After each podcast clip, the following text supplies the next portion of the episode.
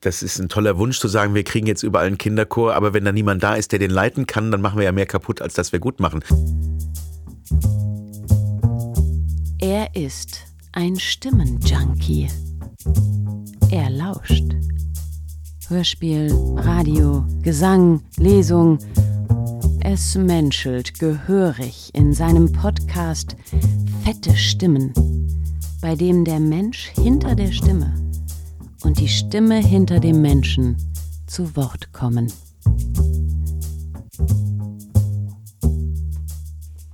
Mein heutiger Gast bei Fette Stimmen ist Jan Schumacher. Jan ist Universitätsmusikdirektor der Goethe-Universität in Frankfurt und künstlerischer Leiter und Juryvorsitzender des deutschen Chorwettbewerbs. Darüber hinaus hat er noch ganz viele andere Positionen inne und ich freue mich, dass du da bist, Jan. Herzlich willkommen. Vielen Dank, lieber Wolfram. Jan, Universitätsmusikdirektor, ein langes, sperriges Wort. Was sind deine Aufgaben an der Goethe-Universität in Frankfurt? Ja, im Grunde ähm, leite ich Chor und Orchester der Universität. Bei uns ist ja das System so ein kleines bisschen anders als jetzt zum Beispiel an amerikanischen Universitäten, wo an der Universität auch praktische Musik unterrichtet wird. Das ist, machen ja bei uns die Hochschulen ne, oder verschiedene Akademien. Das haben wir jetzt an der Goethe-Universität nicht, aber es gibt ein musikwissenschaftliches Institut und dort ist meine Stelle auch angesiedelt und ich leite Chor und Orchester der Universität. Und äh, da spielen aber keine oder wenige äh, zukünftige Profimusiker mit, sondern einfach jeder, der kommen möchte. Und das macht es aber auch sehr schön, weil die alle freiwillig kommen und das alle gern machen und äh, das macht mir ganz große Freude. Das heißt, Chor und Orchester bestehen aus Menschen, die irgendwelche anderen Fachrichtungen an dieser Universität genau. studieren, aber auch Lust haben, Musik zu machen. Genau. Oder ja. ist es verpflichtend? Nein, nein, gar nicht. Ähm, naja, der Klassiker ist ja, dass viele Ärzte, Mediziner, ne, irgendwie singen oder Orchesterinstrumente spielen. Also da ist der Anteil schon recht hoch. Äh, bei uns sogar auch irgendwie, ich weiß gar nicht wieso, recht viele Physiker. Äh, aber ja, also jeder, der kommen möchte, darf kommen. Äh, natürlich können wir jetzt keine 30 Flöten aufnehmen, dann muss man dann schon irgendwie gucken, dass man das ein bisschen reguliert. Und ich kenne auch einige Kollegen und Kolleginnen, die Vorspiele machen und so weiter. Das haben wir jetzt im Moment nicht. Haben wir aber auch schon gemacht. Also es hängt immer so ein bisschen auch davon ab, wie viele Leute kommen möchten. Äh, und jetzt nach Corona ist man natürlich erstmal froh, dass überhaupt irgendwie Leute wiederkommen möchten und es läuft. Aber die Goethe-Uni ist relativ groß. Und da haben wir bis jetzt eigentlich glücklicherweise keine Nachwuchsprobleme gehabt oder so. Und auch mit dem Chor ging es nach Corona erfreulich schnell wieder mit voller Besetzung los. Jeder kann kommen und wir haben auch ehemalige oder Mitarbeiter, die dabei sind. Und äh, das ist aber irgendwie sehr schön, dass es so geöffnet ist, weil wir einerseits in der Uni uns irgendwie repräsentieren wollen, aber auch nach außen hin die Uni in die Stadt und in die Region einfach, ja, da wollen wir ein Leuchtturm der Universität sein. Und das klingt nach einer sehr großen Fluktuation, aber trotz allem, weil ja viele nach dem Studium auch Frankfurt wieder verlassen. Äh, ist das für dich steuerbar? Also ist das planbar? Weißt du äh, für kommende musikalische Projekte, wie viele Celli du im Orchester hast oder wie viele Altistinnen im Chor? Ähm, das ist tatsächlich ein Problem. Ich würde sagen, dass es im Chor noch eine höhere Fluktuation gibt als im Orchester. Ja, es ist wirklich ein bisschen schwierig zu planen. Man kann natürlich davon ausgehen, dass so im Grunde eine feste und fixe Besetzung da ist. Aber ich habe auch schon Überraschungen erlebt, äh, die einem dann das Leben entweder schwer machen oder schöner gestalten, je nachdem, was passiert. Ähm, das ist ein bisschen ein Risiko an der Sache und es ist auch schwierig zu planen, einfach. Dafür ziehen wir das nicht professionell genug auf, aber auch bewusst. Ne? Also es soll eher auch nicht so sein. Und ähm, das muss man in Programmauswahl zum Beispiel berücksichtigen oder in Konzerten, die man zusagt oder eben nicht zusagt, ähm, dass es dieses Risiko in Anführungszeichen gibt. Und äh, dem versuche ich Rechnung zu tragen. Und bis jetzt ist es immer aufgegangen. Und wie langfristig im Voraus planst du Konzerte? Also planst du da so in Spielzeiten oder in Semestern? Also ähm, ja, vor Corona und ab jetzt sozusagen ähm, plane ich wieder langfristiger. Es war tatsächlich so, dass wir, als wir letztes Jahr wieder anfangen konnten, äh, in Anführungszeichen auch hier normal zu arbeiten, das neue Normal oder wie auch immer es damals hieß, äh, war das schon eine ziemliche Herausforderung, weil in kürzester Zeit ja ganz viel auf die Beine gestellt werden musste und dann nur als Beispiel irgendwie äh, bei der Hauptprobe für die Carmina Burana einen Pauker dann Corona kriegt, dann ruft man für die Generalprobe einen anderen an, der kriegt dann auch Corona und beim Konzert hat man einen da sitzen, der vorher noch nie da gesessen hat. Äh, aber das Pauke spielen konnte. Ja, aber ja, ja, das Gut. passiert ja auch nicht mit der 14. Violine, sondern irgendwie genau mit den Leuten, die man nachher hört. Und da ist es dann irgendwie schon anstrengend gewesen. Äh, das hat sich jetzt ja glücklicherweise eingependelt und äh, jetzt plane ich so zwei, drei Semester voraus. Kommt immer ein bisschen drauf an, ne? also welcher Komponist hat vielleicht ein Jubiläum oder was passiert in der Stadtgesellschaft, was interessant ist, was passiert auch an der Universität, wo man vielleicht äh, irgendwie ein Konzert dazu gestalten kann. Also äh, ich versuche es so langfristig wie möglich zu machen. Andererseits habe ich auch schon festgestellt, wenn ich zu langfristig plane, äh, dann nehme ich mir selbst eine gewisse Flexibilität, ja. die es auch manchmal braucht. Also so ein, zwei Semester im Voraus sind wahrscheinlich normal. Ich stelle mir das ganz schön vor, dass man ja auch äh, vielleicht Werke aufführen kann, die man immer schon mal machen wollte. Und keiner quatscht einem rein. So, ja. also, ne, also jeder von uns hat ja Lieblingskomponisten und wollte ich immer schon mal gestalten. Haben die Studenten da irgendwie Mitspracherecht oder, oder fragst du mal ab, was die vielleicht mal musikalisch machen wollen? Ja, sagen wir mal so, ich bin offen für Vorschläge, aber am Ende entscheide ich's. Ähm, auch da gibt's verschiedene Strukturen. Äh, auch das kenne ich von Kolleginnen und Kollegen. Manche haben einen Orchestervorstand, äh, der Dinge bespricht. Und natürlich frage ich auch äh, Studentinnen und Studenten, welche Wünsche sie haben. Äh, das ist ein Luxus natürlich, andererseits auch eine Gefahr, weil äh, wir als Dirigenten ja dazu neigen, eben das eigene Ego doch in den Vordergrund zu stellen und dann vielleicht Stücke auszuwählen, die gar nicht unbedingt geeignet sind für die Menschen, die vor uns sitzen. Und da muss man schon aufpassen. Also äh, klar, es ist ein bisschen luxuriös. Wir haben jetzt zum Beispiel im letzten Semester Tschaikowskis fünfte Sinfonie gespielt mit dem Orchester. Wann macht man das schon mal?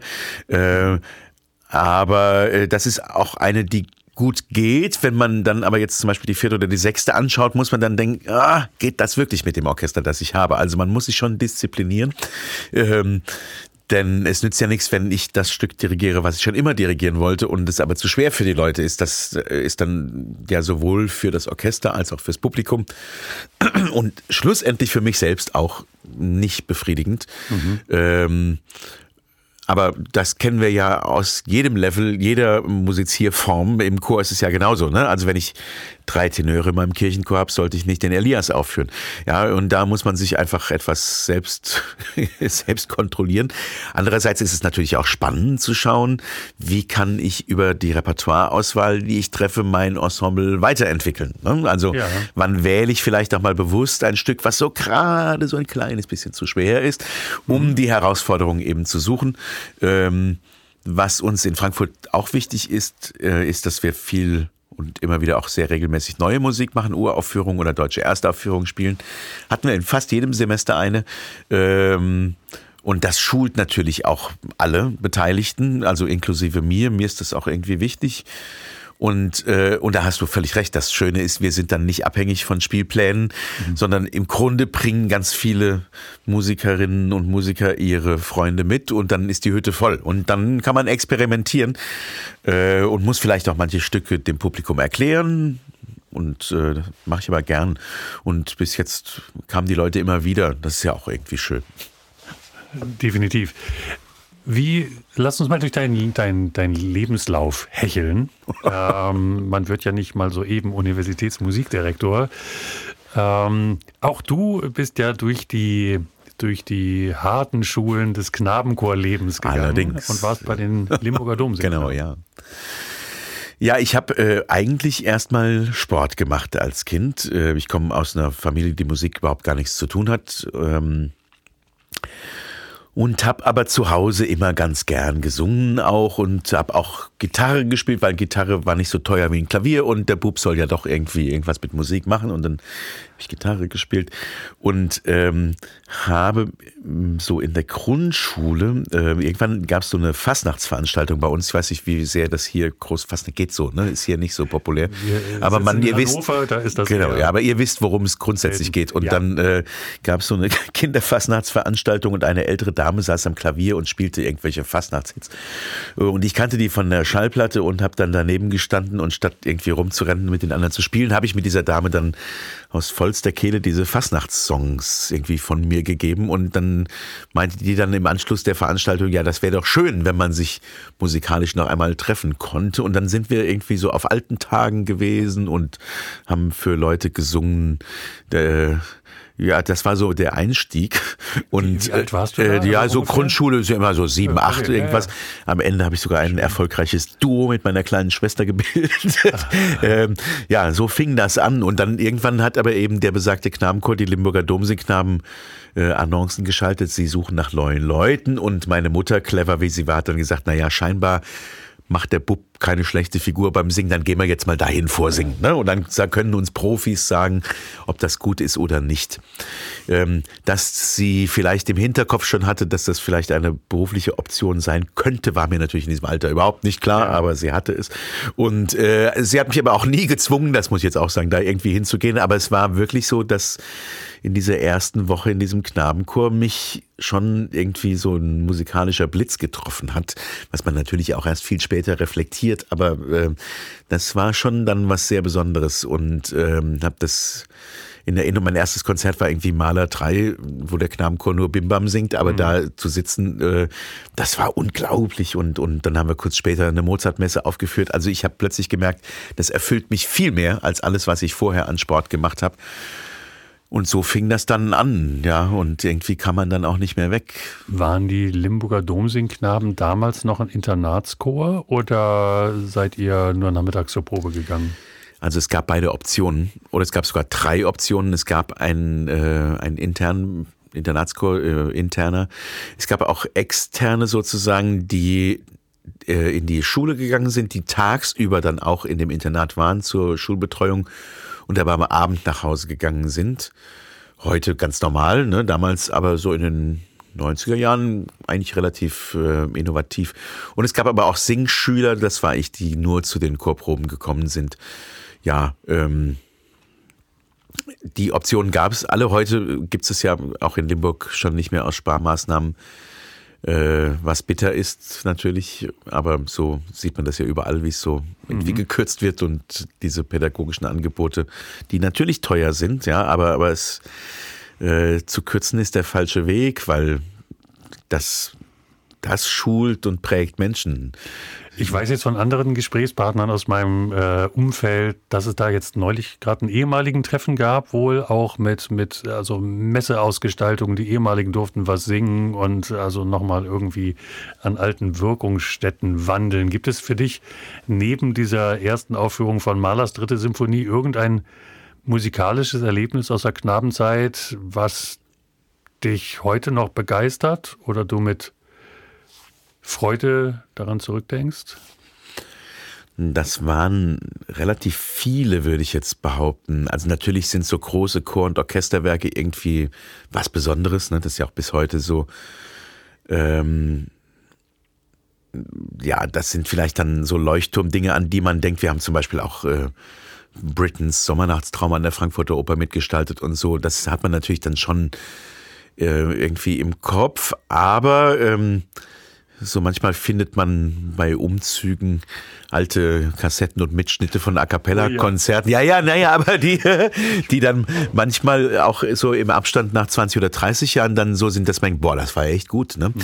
Und ähm, also was wir da auch, du, du kennst es ja in Hannover auch, was wir da einfach eine Fülle an Repertoire gemacht haben und man reflektiert das ja als Kind gar nicht, man macht das einfach, ne? Also und was man da alles gesungen hat und wenn man jetzt heute zurückblickt und diesen Beruf des Dirigenten ausübt und weiß, äh, wie viel Energie das kostet, diese Stücke Leute irgendwie einzustudieren, dann ziehe ich heute noch viel mehr den Hut als damals schon vor diesen Dirigenten, die wir da hatten. Äh, und da ist vieles, was prägt. Also wir hatten irgendwie Konzerte in Jerusalem, in Kapstadt, in ganz Amerika und äh, viele Länder mehr. Auch Irland waren wir zweimal, Finnland, also wir haben, oder St. Petersburg, damals zu ganz früher Zeit. Ich weiß, dass wir 97 in Lettland waren. Das ist ja noch gar nicht so lange nach der Unabhängigkeit dieser Länder gewesen, wo ja. wir auf dem Dorf irgendwo gesungen haben und die Leute in der Kirche wirklich Rotz und Wasser geheult haben, weil das so lange nicht vorkam. Und das sind schon Dinge, die einen sehr berühren und prägen. Und ähm,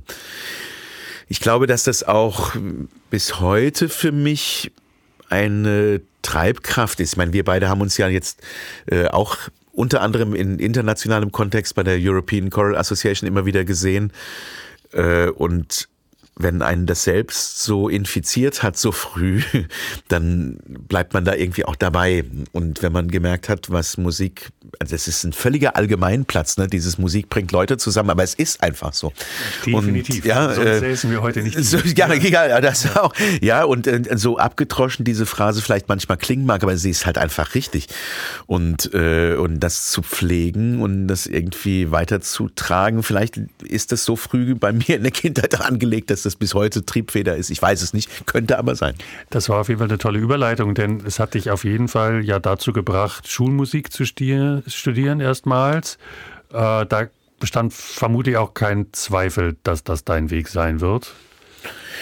Hm, das war alles eher so ein bisschen ungeplant. Also ich, wir hatten damals eben in diesem Knabenchor die Möglichkeit, äh, eine Chorleiterausbildung zu machen bei der Kirche mich hat es interessiert und ich dachte, ich mache das mal. Und dann war auch zufällig genau, als ich da anfing, ein größerer Kirchenchor der Umgebung, der jemanden suchte. Und dann habe ich gesagt, ja, bewerbe ich mich so mit 16 irgendwie, hat ja nichts zu verlieren. Und die haben mich dann auch irgendwie gewählt und dann war das dann so. Du hast mit und, 16 schon einen Chor geleitet? Äh, ja, ja, das war mein, genau, mein erster Chor habe ich mit 16 übernommen. Und äh, dann habe ich damals durch meinen Musiklehrer in der Schule äh, den Landesjugendchor Rheinland-Pfalz kennengelernt, in dem ich dann parallel auch zu dem Knabenchor noch ähm, einfach ganz viele tolle Erlebnisse auch erleben durfte und lange gesungen habe. Äh, und so kam dann irgendwie eins zum anderen. Also natürlich, klar merkt man, das macht einem Freude und vielleicht könnte man sich das beruflich vorstellen und habe dann Aufnahmeprüfungen gemacht und äh, dann wurde ich auch glücklicherweise irgendwie genommen und das ist, ich habe mal vor vielen Jahren ein Interview mit der äh, Pratscherin Tabea Zimmermann gehört, die das so sagte, ja, für sie gab es zwei prägende Situationen. Das eine war die Aufnahmeprüfung zu bestehen und das andere war das Examen zu machen, weil dann muss man irgendwie jetzt plötzlich plötzlich dann doch auch damit umgehen, dass man jetzt Profimusiker ist. Ähm, ja, Schulmusik war für mich mm, einfach weil ich aus nicht musikalischen Verhältnissen komme, etwas, was glaube ich, meine Eltern auch gern wollten, ne, dass was was sicheres hat. Ja. Äh, und das war mir aber auch selbst wichtig tatsächlich. Und äh, ich habe auch ein halbes Jahr in der Schule gearbeitet, ähm, aber Referendariat habe ich dann irgendwie nie gemacht. Dazu kam es dann nicht mehr, ähm, weil ich aber selbst eben einen Musiklehrer hatte, bei dem ich das so positiv erleben durfte, was ein Schulmusiker erreichen kann mit Leuten und wie man Leute prägen kann. Ähm, war das für mich absolut eine Option, das zu machen. Und manchmal bin ich auch ein bisschen traurig, dass es dann nicht da geendet ist, weil ähm, da brauchen wir die besten Leute. Und wenn man jetzt sieht, wie die Entwicklung in den letzten 10, 15 Jahren so voranschreitet, dann muss man ja fast die Hände über dem Kopf zusammenschlagen, wie diese Ausbildung an Hochschulen teilweise eingestampft oder verkleinert wird äh, und wie man sich genau da, wo es wichtig wäre, bei oft in der Kirche mittlerweile dasselbe, ja, also da, wo die Multiplikatoren eigentlich sein müssen, wie man das sehenden Auges irgendwie vor die Hunde gehen lässt. Entschuldigung, ja, wenn ich das so direkt sage, aber es ist wirklich tragisch. Gut, du hast dich trotz allem gegen das Referendariat entschieden. War dann irgendwie klar, du gehst der, der Schule abhanden und wirst kein Lehrer werden, weil du noch dieses Dirigierstudium draufgesetzt hast. Ja, das habe ich äh, damals in Frankfurt noch gemacht. Ich habe in Mainz Schulmusik studiert und in Frankfurt Dirigieren studiert. Ähm, als ich Abitur gemacht habe und die Zeit bei den Domsingknaben in Limburg zu Ende ging, ähm, haben wir mit einigen Freunden aus der Knabenchor-Riege sozusagen ein Männerensemble gegründet. Das hat in Limburg auch ein bisschen eine Tradition, da gibt's einige.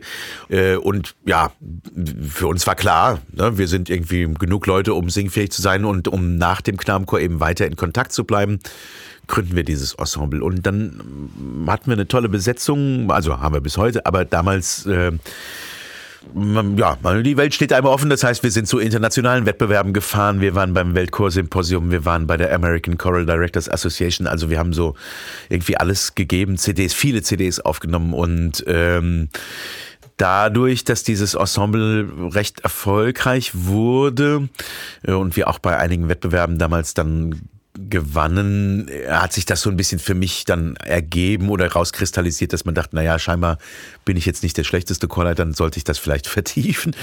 Und äh, in Frankfurt war damals Wolfgang Schäfer Professor für Chorleitung, der ja auch eine Legende der deutschen Chorszene ist. Und ich bin so froh und dankbar, dass ich damals bei ihm studiert habe, weil ich ihm sehr, sehr viel zu verdanken habe und wir uns auch immer gut verstanden haben und ich äh, irgendwie das, was ich aus Knabenchorzeiten an natürlicher Musikalität und Routine mitgekriegt habe, was man ja automatisch mitkriegt, wenn man jeden Tag singt hat er dann aber in eine gewisse Spur gebracht, sag ich mal. Aber trotzdem war auch dieses Schulmusikstudium vorher wichtig, sich breit aufzustellen äh, und nicht nur eine Sache zu können und zu machen, sondern eben auch mit Zweitfächern wie Psychologie, wie Pädagogik, wie Germanistik, wie auch Musikwissenschaft ähm, den Horizont zu verbreitern. Irgendwie äh, müssen wir das als Dirigenten tun, weil wir ja Musik abbilden von anderen Menschen und ähm, dafür genügt es dann nicht, wenn man jetzt nur weiß, wie Musik funktioniert funktioniert. Ich glaube, äh, entweder Kodai oder Bartok hat mal gesagt, wer nur von Musik was versteht, versteht auch von Musik nichts. Und da steckt viel dahinter. Ja. Und äh, deshalb bin ich ganz froh, dass ich, ich habe auch sehr lang studiert, was dann wiederum die besagten Eltern nicht so super fanden. Aber ich finde es heute immer noch klasse, äh, weil ähm, die Horizonte öffnen das das Wesentliche ist. Sag uns den Namen des Chores mal, dem du so erfolgreich äh, zu glorreichen Titeln und Preisen geführt hast. ja, das ist Kamerata Musica Limburg. Und das aus deinem Munde finde ich so ganz wunderbar, denn tatsächlich konnte ich diesen Chor ja auch mehrfach bewundern ja. und feiern und ähm, das ist schon faszinierend, was da bei euch in Hessen an, an wirklich auch an Männerchor Tradition gepflegt wird und es entstehen immer wieder neue Ensembles. Lass uns mal ganz kurz über dieses Genre Männerchor sprechen, wo wir hier schon beisammensitzen. Nun hat ja beim Hannoverschen Chorwettbewerb auch die Kategorie Männerchor stattgefunden. Ähm, ist das was, wo du dir Sorgen machst, dass das ein bisschen aussterben könnte? Also man hört es ja aus verschiedenen Regionen, Nachwuchsmangel, die Chöre überaltern. Mein Onkel ist, äh, singt in einem Männerchor in der Pfalz. Die, die machen die Türen hier zu, weil einfach keiner mehr nachkommt. Bei euch funktioniert das aber irgendwie. Gibt es ein Geheimnis? äh, naja, also bei uns funktioniert es auch nicht mehr so, wie das mal funktioniert hat. Und äh, Corona war da, glaube ich, auch nicht nur bei Männerchören generell, ne, war ein bisschen Brandbeschleuniger jetzt haben wir es beim deutschen Chorwettbewerb ja schon auch gesehen. Wir haben diese Kategorie mit kleinen Männerchören, Männerkammerchöre, die gut besetzt war. Aber in der Kategorie für große Männerchöre ist diesmal keiner angetreten. Und ähm, auch in den Landeswettbewerben, die ja dem deutschen Chorwettbewerb vorausgehen, war es so, dass da die Anmeldezahlen ja, es gab quasi keine Anmeldezahlen. Es gab einen Chor in Rheinland-Pfalz, den hat man dann aber äh, von der lokalen Jury nicht weitergeleitet. Es ist tatsächlich ein bisschen traurig, weil ähm, das ja zwei Aspekte hat. Einerseits den gesellschaftlichen Aspekt, wo ja auch dieses Phänomen Chor, nicht nur Männerchor, sondern Laienchor generell herkommt. Ähm, aber die dörflichen Strukturen ändern sich, Lebenswege ändern sich und äh, viele junge Leute, die man vielleicht sogar noch, wenn sie mit 16, 17 gerade so aus dem Stimmbruch kommen, in den Männerchor noch ziehen kann, die gehen dann weg und die kommen auch oft nicht wieder. Ähm, wenn sie wiederkommen, haben sie ganz andere familiäre Strukturen, als das vor 20, 30, 40 Jahren der Fall war und sind oft froh, wenn sie abends auf der Couch sitzen können, anstatt in eine Probe zu gehen. Also das ist der gesellschaftliche Aspekt. Und der andere Aspekt ist natürlich äh, ein Aspekt der Literatur. Also wir verlieren im Grunde einen ganz großen Schatz an Literatur gerade. Alle großen, wichtigen Komponisten der Romantik haben für Männerchor geschrieben oder fast alle. Äh, und das ist ein Repertoire, was zu verschwinden droht. Und, äh, und das ist schon spannend. Also im Grunde sieht man jetzt gerade live und in Farbe, äh, wie Musikgeschichte funktioniert. Das haben wir ja immer gehabt, dass gewisse Genres existieren und dann wieder untergehen. Und das erleben wir gerade mit einem Teil der Chormusik. Und ähm, ich fürchte, dass sich das auch nur bedingt aufhalten lässt, weil die Breite, dann sind wir wieder bei dem Chorwettbewerb, also was braucht ein Exzellenzwettbewerb wie der deutsche Chorwettbewerb? Er braucht Breite, damit Spitze existieren kann. Mhm. Und wenn die Breite so wegbröckelt, dann muss man gespannt sein, was wie passiert. Ich meine, natürlich entwickelt sich an anderen Stellen Neues. Und wir sehen äh, ganz viele neue Strömungen der Chormusik, die auch super erfolgreich sind, die junge Leute anziehen und so weiter und so fort. Ne? Es ist ja nicht so, dass das generell verschwindet, aber ein Teil davon. Und ähm, wir versuchen natürlich dann auch mit dem Chorwettbewerb da ein bisschen gegenzusteuern. Wir sind jetzt schon sehr in die Materie äh, eingestiegen, was, was mich freut, aber lass mich ganz kurz nochmal einleitend sagen, dass du jetzt ja seit einigen Jahren auch künstlerischer Leiter des deutschen Chorwettbewerbs bist, der normalerweise alle vier Jahre stattfindet und jetzt durch Pandemie und so äh, in ein unruhiges Fahrwasser geraten ist, jetzt aber wieder eine Regelmäßigkeit erhält. Ähm, du bist Juryvorsitzender, das heißt für jegliche Kategorien des deutschen Chorwesens, also Männerchöre, Frauenchöre, gemischte Chöre, Jazzchöre, Vokalensemble, gibt es wieder eigene Jurys und du bist wie habe ich gestern gehört, die Großhirnrinde ähm, des Deutschen Musikrats, was das Chorwesen angeht. Fand ich ein schönes Wort. Also du bist quasi künstlerischer Chef dieses ganzen Wettbewerbs, der jetzt in Hannover stattgefunden hat. Und wie setzt du denn diese Einzeljurys zusammen? Ähm, gehst du da auf Empfehlungen ein? Wie läuft das ab? Ähm, also Empfehlungen sind natürlich wichtig. Man kann nicht für alles Experte sein. Und ähm, muss darauf vertrauen, dass einfach Kollegen und Kolleginnen aus der Szene, die die Szene sehr gut kennen, ähm, dann eine Empfehlung aussprechen, der man folgen kann. Das hat wirklich gut funktioniert. Und ich bin sehr dankbar für alle Hilfe. Wir haben ja einen Beirat Chor. Insofern äh, ist das mit der Großhirnrinde vielleicht etwas, äh, etwas übertrieben, wenn man das nur auf eine Person festlegt. Weil ähm, alle Kollegen und Kolleginnen, die wir da haben, ihre Expertise in den jeweiligen Kategorien eben äh, einbringen können und die Szene gut genug kennen, um Juries so zu besetzen, dass wir nachher auch den Chören garantieren können, dass wir ein gutes Feedback und ein äh, fachlich fundiertes Feedback bieten können. Was wir versucht haben, dieses Mal in Hannover, was vorher natürlich auch immer schon so war, ähm, aber was ich jetzt versucht habe, ein kleines bisschen noch zu verstärken, ist, dass wir auch äh, internationale Kollegen und Kolleginnen dabei haben, ähm, um vielleicht auch manchmal dem Vorwurf, dem Unausgesprochenen, den gab es so bis jetzt nicht, aber äh, um einfach auch äh, zu sagen, naja, wir haben Leute von außerhalb, die kein Interesse an unserer Szene irgendwie berufliche Art haben, wo es keine Vorbehalte gibt, wo man dann äh, nicht später vielleicht auf den Gedanken kommen könnte, dass jemand wertet aufgrund eigener äh, Interessen und äh, wenn Leute aus dem Ausland kommen, die kommen dann wirklich und geben eine rein musikalische ähm, Bewertung ab und das tun unsere deutschen Jurorinnen und Juroren auch. Aber ähm, so kriegt man es, glaube ich, ganz gut hin, dass ähm, sich alle, die bewertet werden, wohlfühlen. Es ist ja schwierig. Also muss man Singen bewerten? Muss man Kunst überhaupt bewerten? Steht nicht der Be ist der Wettstreit überhaupt notwendig? Ja, ja, eben und steht nicht der Begegnungscharakter im Vordergrund? Das sollte er. Äh, aber immer wenn Wettbewerb dabei ist, ist es natürlich klar, dass dann auch es menschelt ne? und Leute mit Bewertungen vielleicht nicht glücklich sind oder mit Platzierungen.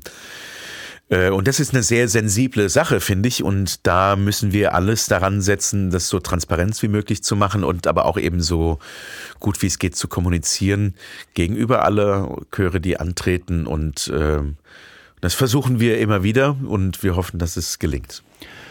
Ihr gebt ja als Juroren auch immer die Möglichkeit zu Beratungsgesprächen. Also nach jedem Wettbewerbsblock äh, berät sich natürlich erstmal die Jury und setzt sozusagen die, die äh, Klassifizierung fest, wer welchen Preis erhält. Und das wird dann ja Tage später erst kommuniziert. Aber am Ende des Tages haben alle Chorleiter oder Chorleitende ja die Möglichkeit, äh, mit der Jury zu sprechen und dann, dann Feedback äh, zu erhalten. Und ich finde, das allein ist ja schon ganz wunderbar, weil das ja auch die, die Chorleitung äh, wahnsinnig voranbringt.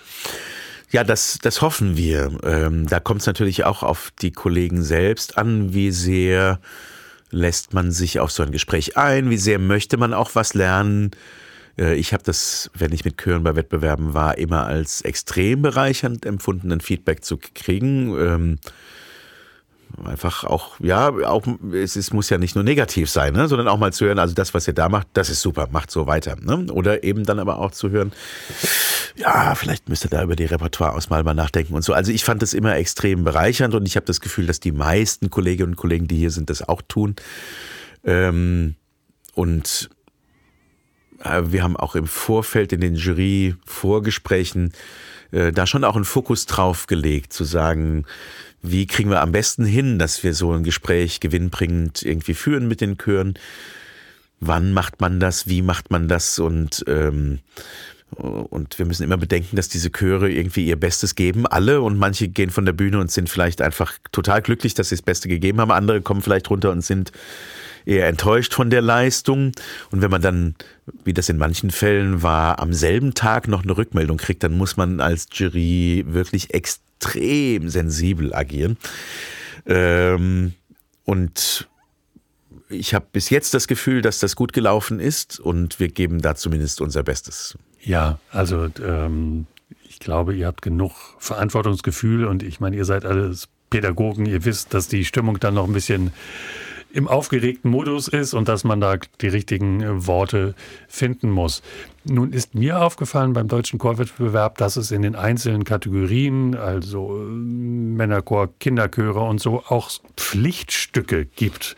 Das heißt, alle Chöre einer Kategorie müssen das gleiche Werk singen. Warum ist das so? Ähm, es gab tatsächlich bis vor einigen Jahren ähm, nicht nur ein Pflichtwerk, sondern sogenannte Wahlpflicht. Das heißt, man konnte aus drei verschiedenen Stücken auswählen und musste aber eines davon singen. Das wurde dann irgendwann geändert in ein Stück. Ähm, ja, warum ist das so? Das ist eine wirklich gute Frage, weil man drüber nachdenken kann, ähm, zumindest in gewissen Kategorien, vielleicht so ein Pflichtwerk abzuschaffen oder es zu ändern. Man kann ja auch eine Pflicht Idee zum Beispiel geben und Kreativität anregen. Also die Frage ähm, zielte auch dahingehend, warum überhaupt? Also gar nicht, äh, sollte man es verändern, sondern äh, ja, ja. diente es einer Vergleichbarkeit? Genau, also wenn du jetzt zehn Chöre hast, die alle das gleiche Stück singen, äh, hat man natürlich nachher eine Vergleichbarkeit, die anders ist, als wenn alle komplett unterschiedliche Dinge singen. Das ist der, der Grundgedanke dahinter. Ah, ne? Also dass man merkt und spürt, wie geht jetzt der Chor damit um. Das ist natürlich immer nur ein Teilaspekt einer Bewertung. Also ein Stein im Mosaik, das wird jetzt eher nicht unbedingt ausschlaggebend sein für eine schlussendliche Entscheidung, wobei ich aber auch schon erlebt habe, dass das der Fall war. Wenn zwei Chöre ganz eng beieinander sind und man nicht weiß, wem soll man jetzt den ersten oder den zweiten geben, schon schon geguckt wurde, also wer hat denn das Pflichtstück besser gesungen? Und dann versucht man je nach Kategorie auch zu schauen, vielleicht gibt es eine gewisse Stilistik, die im Moment ähm, wenig gesungen wird, können wir das durch das Pflichtwerk anregen, dass Chöre sich mit zum Beispiel beim letzten äh, deutschen Chorwettbewerb gab es in der Männerchor-Kategorie ein Werk von Paul Hindemith, der kaum mehr gesungen wird. Ähm, und da zu sagen, wir wählen das bewusst aus, um den Chören auch zu zeigen, schaut mal, da gibt's Repertoire, guckt doch mal, ob ihr da noch mehr findet. Ach, das hat so eine steuernde Funktion. Ähm, kann es haben. Das hat es nicht bei allen, aber das kann es haben. Ja? Und ähm, und auch dafür wählen wir einfach Kolleginnen und Kollegen aus, die jeweils Fachleute für ihre Kategorie und für ihr Genre sind und sich im Vorfeld die Auswahl auch nicht leicht machen. Und äh, es hat ein bisschen eine steuernde Funktion, es kann aber auch, und das haben wir auch schon erlebt, eine abschreckende äh, Funktion. Also wenn das Stück zu schwer ist, kann es sein, dass dann Chöre sagen, ja, da fahren wir jetzt nicht hin. Also die Auswahl ist heikel. Ähm, und deshalb wird sie so sorgfältig wie möglich gemacht und deshalb muss man sie vielleicht aber auch für gewisse Kategorien in der Zukunft überdenken äh, oder überlegen, was es für kreative Möglichkeiten geben könnte. Und diese Pflichtstücke besprecht ihr in diesem Beirat Chor, der dem Deutschen Musikrat angegliedert ist? Also wer, wer wählt diese Stücke aus? Weil das ist natürlich, man weiß ja noch gar nicht, wer sich bewerben wird und man kann den Schwierigkeitsgrad ja auch nur schwer einschätzen dadurch. Das macht der Beirat nicht direkt selbst. Wir haben für alle Kategorien so eine Art Literaturkommission gehabt, wobei dort immer auch äh, Mitglieder des Beirats dabei waren. Ähm, naja, du kannst dir vorstellen, so ein Beirat besteht aus zwölf Leuten. Wir haben natürlich in Deutschland hier etwas mehr als zwölf Kolleginnen und Kollegen. Ja. Und äh, dann versuchen wir über solche Wege auch zu schauen, wen können wir da einbinden, äh, welche Expertise haben wir vielleicht im Beirat nicht vertreten, die wir uns von außerhalb holen möchten. Und äh, das Thema Literaturauswahl ist da zum Beispiel immer eins. Ja? Da gibt es einfach Kollegen oder Kolleginnen, von denen man weiß, die haben wirklich alles zu Hause, was es gibt und äh, oder ganz viel schon gesungen mit ihren Chören, die man da fragen kann und die wissen, weil sie auch dann selbst schon teilgenommen haben beim Wettbewerb, wo sind Hürden und auf was muss man achten. Ja. Mein Eindruck ist, dass wir jetzt haben wir zwei Preisträgerkonzerte schon hinter uns. Ähm, ich mache mir nicht so sehr die Sorgen gerade um die Chormusik in Deutschland ist, also das nehme ich so mit, wenn ich sehe, was äh, hier in Hannover im Kuppelsaal passiert ist, dass von, von der ersten Minute, also sowieso diese Ergebnisbekanntgabe ist schon was Besonderes, wo alle Chöre, die teilgenommen haben, in einem großen Raum sitzen und dann kommt ein äh, Juryvorsitzender und trägt Ergebnisse vor und es ist ein, ein also gerade bei Kinder- und Jugendchören ein Gekreische sondergleichen, dass, dass man sich manches Mal Oropax als Sponsor dieser Veranstaltung wünschte. Nein, das äh, ist natürlich nicht ganz ernst gemeint. Aber es ist diese bunte Mischung, die, die so eine Veranstaltung ausmacht. Und da wird gejubelt und sich zugejubelt und man trägt auch äh, dem, dem Wettbewerber, so will ich das jetzt mal sagen, gar nicht nach, dass der jetzt vielleicht irgendwie einen Prozentpunkt besser abgeschnitten hat in der Jurybewertung, sondern man feiert sich selbst und diese Veranstaltung. Und das finde ich so toll, dass, dass ein Vokalensemble aus Hamburg, was jetzt vielleicht nur mit sechs oder acht Leuten auf der Bühne steht, von einem Kinderchor aus Gera genauso gefeiert wird wie umgekehrt. Und ähm, das war so bunt und vielfältig. Hast du da einen Ausblick auf die Zukunft? Ja, ich äh, habe das genauso wahrgenommen wie du auch. Das ist natürlich, äh, das ist natürlich wunderbar und diese Stimmung ist jedes Mal wieder besonders. Äh, ich habe das ja auch schon im Laufe des Wettbewerbs erzählt oder vorhin, als ich 1994 im ersten Sopran meinen ersten deutschen Chorwettbewerb erlebt habe, ähm, habe ich diese Stimmung damals schon gespürt und die ist bis heute ungebrochen toll ich versuche trotzdem, ohne jetzt negative Stimmung verbreiten zu wollen, ich versuche schon trotzdem zu schauen, was steckt denn dahinter. Und äh, wir sehen natürlich bei Preisträgerkonzerten dann die Spitze eines Wettbewerbs, die existiert, die auch beeindruckend ist und die toll ist und äh, die uns diese wunderbaren Momente, die du beschrieben hast, beschert. Und äh, versuche aber den Blick zu behalten auf eine Gesamtszene, äh, wie wir vorhin ja auch schon mal gesagt hatten, ne? die Spitze ist nur möglich, wenn wir eine große Breite haben. Die ist zunehmend schlechter aufgestellt. Wir haben in Landeswettbewerben gesehen, wie teilweise die Anmeldezahlen auf Landesebene, ja, man muss sagen, eingebrochen sind. Wo Länder, in denen immer starke Landeswettbewerbe stattgefunden haben, plötzlich vier Anmeldungen hatten oder sowas. Und das merken wir natürlich beim deutschen Wettbewerb nicht, weil nur die kommen, die gewonnen haben. Liegt das daran, dass sich überhaupt äh, musische Bildung in Deutschland verändert hat oder spielt auch da dieses böse Wort Pandemie eine Rolle? Also ich glaube, es ist eine Kombination aus vielem. Natürlich hat die Pandemie damit zu tun. Ähm, die ersten Landeswettbewerbe waren ja letztes Jahr schon im Juni. Da haben wir drei Monate vorher noch teilweise mit Masken geprobt. Ne? Also da werden viele Dirigentinnen und Dirigenten auch gesagt haben, also jetzt gehe ich noch nicht zu einem Wettbewerb, ich muss erstmal meinen Chor wieder formen. Das ist sicher äh, ein Punkt. Und ähm, man muss beobachten, wie das dann bei den nächsten Landes- und Bundeswettbewerben aussieht. Ähm, Trotzdem habe ich auch, ich war teilweise in Landeswettbewerben auch als Juror dabei. äh, habe dann schon gemerkt, man findet dann zwar einen Gewinner und jemanden, den man zum deutschen Chorwettbewerb schicken kann, aber auch da sieht man ja, wie ist die Qualität der Chöre, die antreten und man hat auch einen Vergleich, wie war das beim letzten Mal. Äh, kann man auf eine Pandemie schieben, aber ich bin nicht sicher, ob das nicht zu kurz greift. Ähm, man kann viele Dinge überlegen. Also zum Beispiel auch kann man diese Landeswettbewerbe in manchen Bundesländern vielleicht interessanter gestalten. Äh, wenn die Chöre da hinfahren, singen und wieder nach Hause fahren, sowieso bei so einem Durchlauferhitzer, weil sie irgendwie ja. ihre 23 Punkte brauchen, um zum Bundeswettbewerb zu fahren, ist das natürlich keine attraktive Veranstaltung. Man braucht 23 Punkte, um zum Bundeswettbewerb Entschuldigung, zu genau, das wäre ja, genau. Also, okay, genau, maximal ja. gibt es 25 Punkte.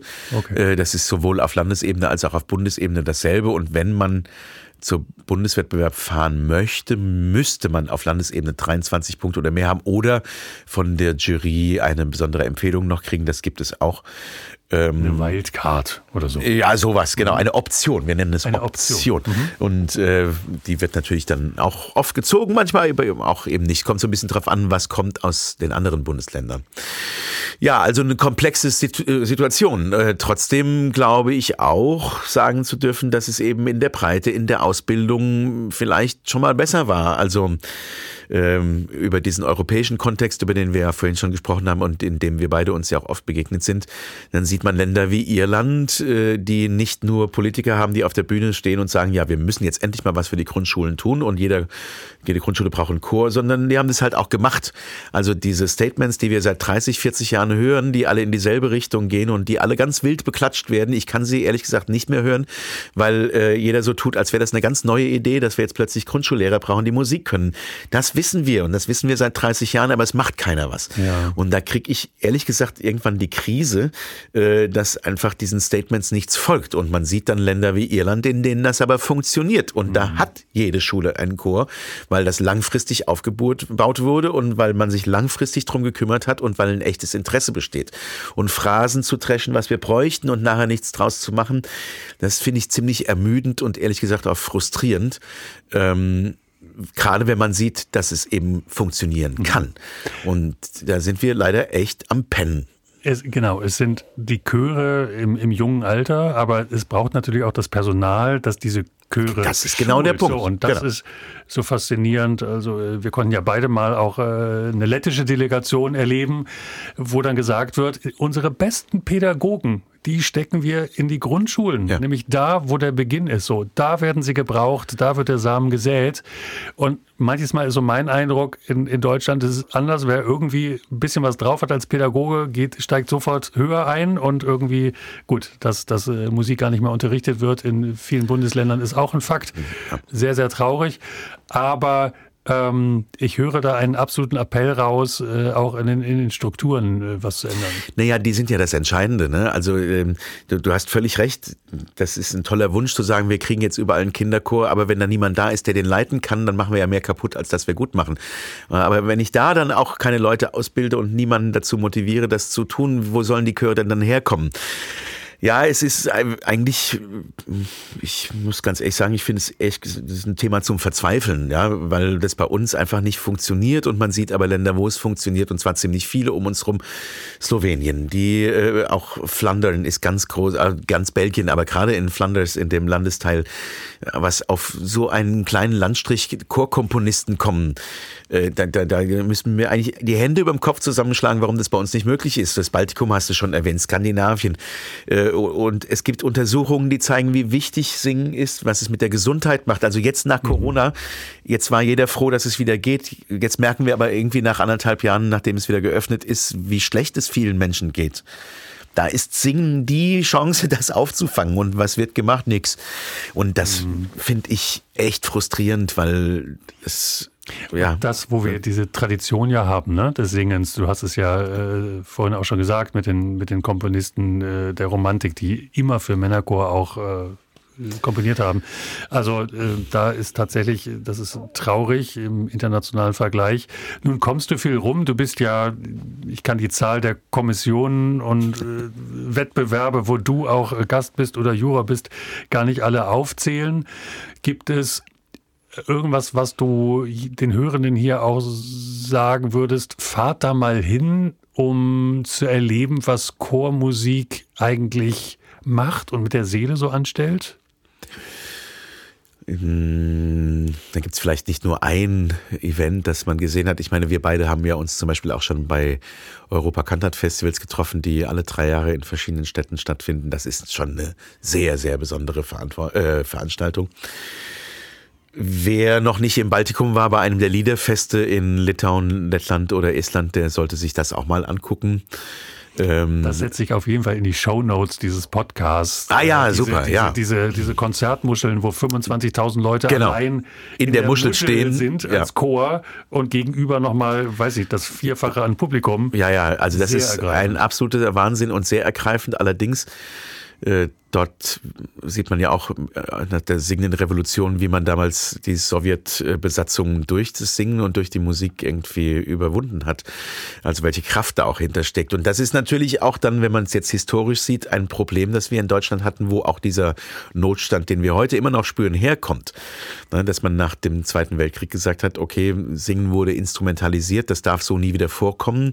Und was hat man dann gemacht? Man hat es intellektualisiert. Äh, Nichts gegen Adorno, aber wenn man diese Schriften liest, dann muss man nur denken, mein Gott, was, und das ist, wirkt bis heute nach. Und äh, und klar, aus durchaus völlig verständlichen Gründen.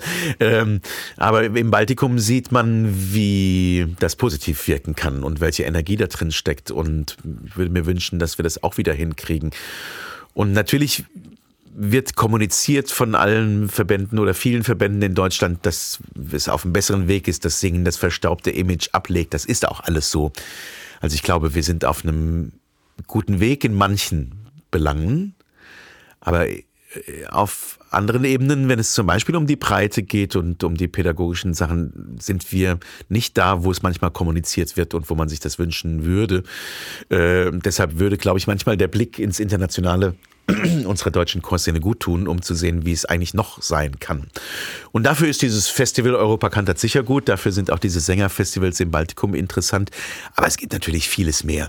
Also äh, da gibt's ganz viel zu verdenken, tolle Sachen. Und die gibt's ja in Deutschland auch. Und äh, ich denke nur, ich glaube, Humboldt hat das mal so sinngemäß gesagt, äh, dass die schlimmste Weltanschauung die der Leute ist, die die Welt nicht angeschaut haben. Also er hat es ein bisschen eleganter formuliert, aber im Grunde ist es richtig. Äh, und das sollten wir uns bewahren. Und ähm, auch das ist ein Allgemeinplatz, das Singen für die Völkerverständigung irgendwie gut ist. Aber auch das stimmt eben einfach. Es ist ne? eben kein Allgemeinplatz, finde ich. Also ich meine, ich will nicht widersprechen, nein, nein, aber das ist, es ist so. Das ne? haben wir beide erlebt. Also wenn da, wenn da, äh, ich war jetzt mit dem Knabenchor Hannover in Liverpool ah, so, und es war war, äh, sozusagen Gedenktag zum Ende des Ersten Weltkriegs so. Und wenn dann äh, englische Musiker mit deutschen Musikern gemeinsam auf der Bühne stehen, weißt du, in, in unserer Generation, genau, ja. wo du weißt, die Großväter haben noch irgendwo auf dem Feld ja. sich gegenübergestanden und, und äh,